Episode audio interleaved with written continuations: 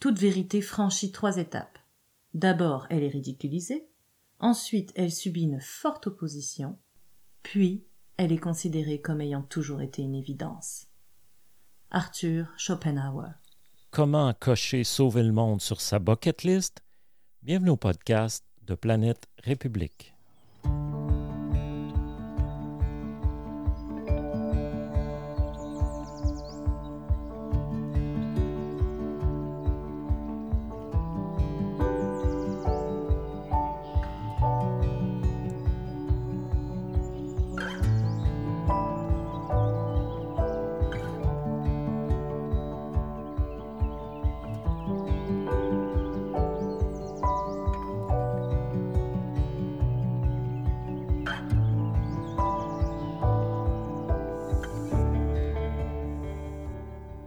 Je suis un insatiable de l'actualité internationale, et ce depuis des décennies.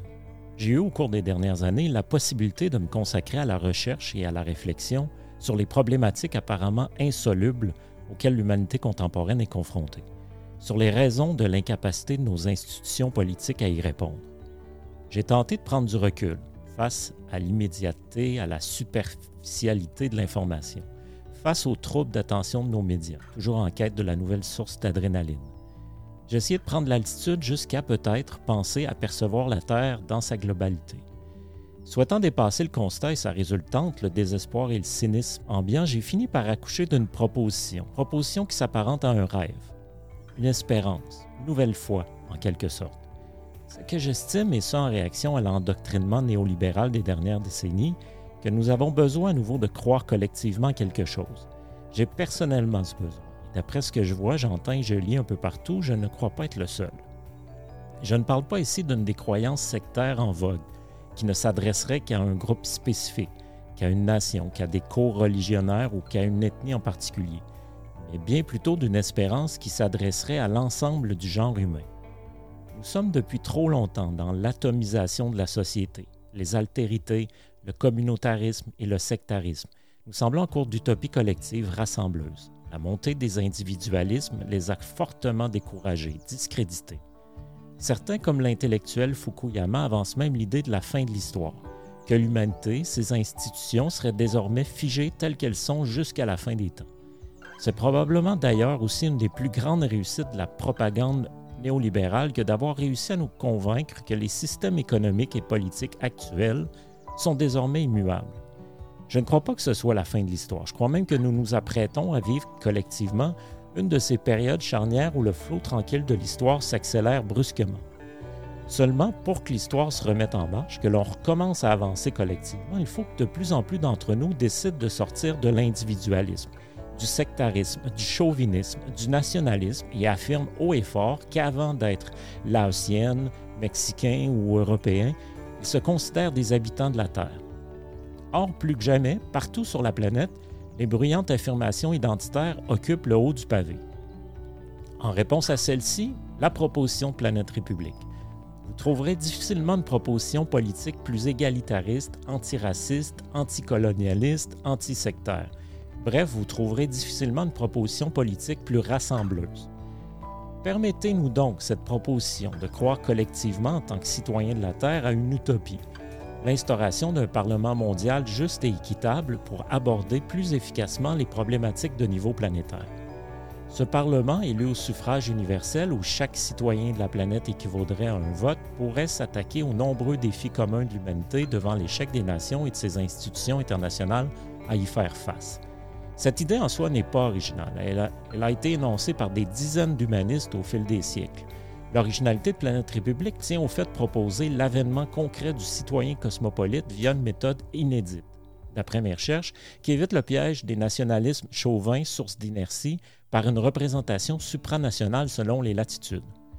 Planète République offre une possibilité d'ancrage pour la portion de l'humanité qui se considère déjà cosmopolite c'est une réponse à l'abattement général ambiant pour la tranche la plus instruite, politisée, informée et consciente de la société. Elle s'adresse pour l'instant à une tranche fine de la population mondiale, mais ces personnes sont, chacune dans leur milieu, des lanternes. Il est précoce ce projet, même présomptueux pour 2020, mais inévitablement nous en arriverons à cela un jour. J'expliquerai plus loin pourquoi la science le croit et pourquoi de plus en plus de réfractaires d'aujourd'hui finiront par y adhérer demain. Je vais vous exposer des faits, beaucoup de faits, mais pas que cela. C'est que la seule argumentation serait vaine parce que ce projet ne s'adresse pas qu'à l'intellect. Il s'adresse aussi à la conscience, voire même à la spiritualité. Certains me liront et ce sera instinctif. Oui, ça fait du sens. On est rendu là. L'humanité est rendue là, on a besoin de ça. Il y en a d'autres qui, quelle que soit la qualité des arguments que j'apporterai, trouveront des contre-arguments intérieurs pour s'en détourner. Et c'est bien correct. C'est parfois simplement une question de valeur. Leurs enfants ou petits-enfants y sont peut-être plus réceptifs. Ce projet s'inscrit dans la durée. Mais à la faveur, ou plutôt à la grande défaveur de catastrophes de niveau planétaire, telles la récente pandémie de COVID-19, j'estime que nous serons de plus en plus nombreux à porter ce genre de projet parce que beaucoup d'entre nous considéreront avec la foi du désespéré qu'ils sont possiblement l'unique espoir de l'humanité et de la planète.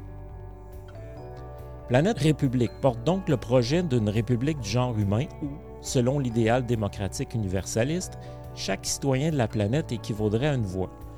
Un Parlement mondial à représentation supranationale directe selon les latitudes en dehors des schèmes dysfonctionnels actuels de lutte de pouvoir entre nations un gouvernement pour l'humanité et la planète pour aborder des problèmes qui nous concernent tous et uniquement ceux-ci, mais que les nations, en lutte perpétuelle les unes contre les autres afin de protéger leurs acquis, n'arrivent pas à régler.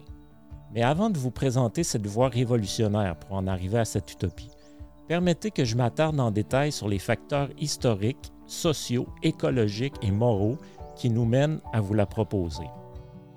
L'utopie ne signifie pas l'irréalisable, mais l'irréalisé. L'utopie d'hier peut devenir la réalité de demain. Théodore Monod. On l'a dit, la gouvernance de notre monde est déficiente. Tout un pan de l'humanité le constate, le concède. Or, une réflexion sur la pertinence de l'instauration d'une république planétaire, d'une cosmocratie, continue de rebuter.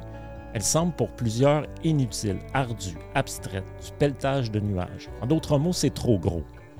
Pourtant, la majorité des grandes avancées civilisationnelles qui ont permis à l'humanité de progresser ont d'abord été qualifiées d'utopiques. Ce fut le cas pour certaines innovations technologiques telles l'électricité, la radio, le téléphone, l'aviation ou Internet, mais ce fut encore plus vrai pour la majorité des grandes avancées sociales comme les gains à parfaire en lien avec la démocratie, les droits des femmes et des enfants ou l'abolition de l'esclavage. Tout cela était aussi trop gros avant de pourtant devenir réalité.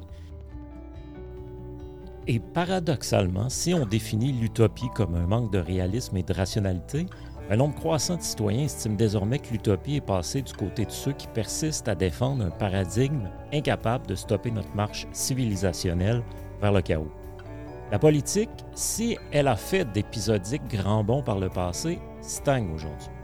Depuis trop longtemps. Cette stagnation est désormais inacceptable parce qu'elle menace à la survie même de l'humanité et à celle d'innombrables autres espèces vivantes. L'humanité n'arrive plus à trouver et à appliquer des solutions efficaces à ces défis, problèmes et menaces car les États faillissent à la tâche. En fait, ils sont impuissants devant tous ces enjeux, même à l'aide des institutions internationales dont ils se sont dotés. Pourquoi? Déliquescence du sens premier de la politique, qui est de servir le bien commun dont la partisanerie crasse est principale source. Insouciance et incurie des gouvernements découlant partiellement de la technocratisation du politicien. Futilisation de la politique provoquée par l'accélération du rythme de celle-ci, mais aussi de l'information et de la vie en général. Vision à très court terme de nos dirigeants étriqués à la réélection au prochain mandat. Mais au-delà de ces vices généraux de la politique contemporaine, sein des institutions internationales, cette impuissance est causée principalement par la priorité accordée à l'intérêt des nations, de leurs corporations, de leurs élites économiques au détriment de celui des populations, de l'ensemble de l'humanité et du bien général de la planète. Sans bien sûr oublier l'effet délétère des pressions, chantages, corruption et mise en compétition des nations entre elles exercées par les multinationales et la haute finance. Comme nous l'avons vu, l'ambition de Planète République est de contribuer à l'instauration d'une cosmocratie efficace. Il existe pourtant déjà un pouvoir efficace et organisé au-dessus de celui des nations, celui des forces internationales du capitalisme financier des grandes corporations. Une anecdote. En octobre 2015, appelé à justifier les difficultés du gouvernement du Québec à atteindre ses objectifs en agriculture de réduire de 25 la présence de certains produits chimiques reconnus pour leurs risques pour l'environnement et la santé, le ministre de l'Agriculture du Québec de l'époque, Pierre Paradis, répondait candidement que c'était difficile car les multinationales des intrants chimiques, ouvrez les guillemets, sont plus puissantes que le gouvernement du Québec. Fermez les, guillemets. Comment une entreprise détenue par quelques centaines d'investisseurs institutionnels peut-elle dicter la conduite d'un gouvernement représentant des millions de citoyens? Et comment en sommes-nous collectivement venus à considérer cette situation comme normale, voire banale? Mon pays et le monde et ma religion, et de faire le bien pour garantir la paix dans le monde. Thomas Paine. Tel qu'illustré plus tôt par l'attitude des pharmaceutiques dans le cadre de la pandémie mondiale, nous vivons aujourd'hui sous le joug d'une gouvernance mondiale, une supra-plutocratie, c'est-à-dire un gouvernement des très très très riches.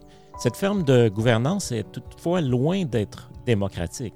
Elle agit non pas pour le bien de l'ensemble de la planète, mais uniquement pour servir les intérêts des organisations qu'elle représente.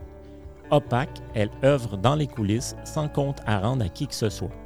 Elle dicte les agendas des sommets internationaux tels Davos. Il est plus que temps de brider cette gouvernance mondiale de l'ombre. La seule entité qui pourrait être apte à le faire serait une république mondiale munie de tous les pare-feux qu'exige une bonne démocratie. Alain Deneau, philosophe et auteur prolifique, vulgarise très bien la problématique des multinationales. Alors que la pratique politique moderne voudrait que les sujets d'une collectivité obéissent aux lois, non aux puissants, on assiste à un renversement pervers. Les puissants décident ensemble de la grande loi, la loi du marché, la loi de la mondialisation, qui encadre les législateurs nationaux quand vient le temps pour eux de faire leur petite loi, toujours à l'intérieur du cadre de la grande loi. Cet état de fait confirme un état du monde. Des 100 premières entités économiques du monde, la moitié sont des entreprises et non des pays. Les 200 multinationales dominantes et leurs milliers de filiales sur le globe comptent pour le quart de la production mondiale de billes. Les 1000 plus importantes s'accaparent quant à elles 80% de la production industrielle de la planète. Par l'obtention du statut juridique de personnes morales immortelles, elles ont réussi à s'octroyer des droits. Pour éviter d'avoir à faire face à la critique des médias libres, contre-pouvoirs pouvant difficilement être muselés, elles ont acquis nombre de médias du monde. Les multinationales de l'agroalimentaire et de la malbouffe souhaitent que nous mangions mal, celles de l'industrie pharmaceutique que nous soyons malades longtemps, celles de l'industrie pétrochimique que nous ne changions pas nos modes de vie, celle du complexe militaro-industriel que nous demeurions en guerre, celle des nouvelles technologies que nous en devenions dépendants. Elles y consacrent d'énormes sommes en lobbying, en pub, en marketing. Pas parce que leurs dirigeants sont machiavéliques, mais bien parce que c'est comme ça qu'il y a le plus de profit à faire. Elles ne pensent pas au bien de l'humanité ou de la planète. Ce n'est pas leur mandat. Une autorité au-dessus d'elles qui a le pouvoir de les brider doit en tenir compte en revanche. Voilà, c'est tout pour l'épisode 2. Merci à Magali Roland d'avoir prêté sa voix aux citations. Vous trouverez sur la section blog de planèterépublique.org, tel qu'écrit sur le logo du podcast, le texte du podcast et ses références, ainsi que d'autres textes. Vous y trouverez aussi sur le site les liens pour devenir membre, acheter le livre en version e-book ou encore faire un don. Merci de votre écoute et au plaisir de vous retrouver pour l'épisode 3.